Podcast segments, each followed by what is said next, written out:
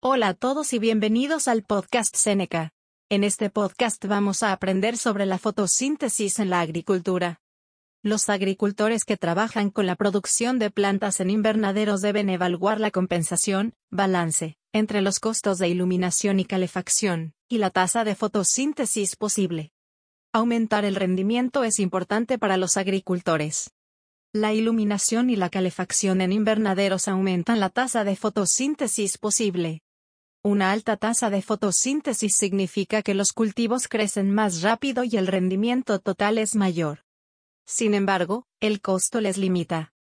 Si la iluminación y la calefacción son muy caras, puede que no sea posible gastar dinero en aumentar la intensidad de la luz y la temperatura de un invernadero.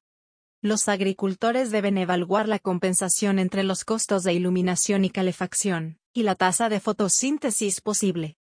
Para resumir, los agricultores que trabajan con la producción de plantas en invernaderos deben evaluar la compensación entre los costos de iluminación y calefacción, y la tasa de fotosíntesis posible.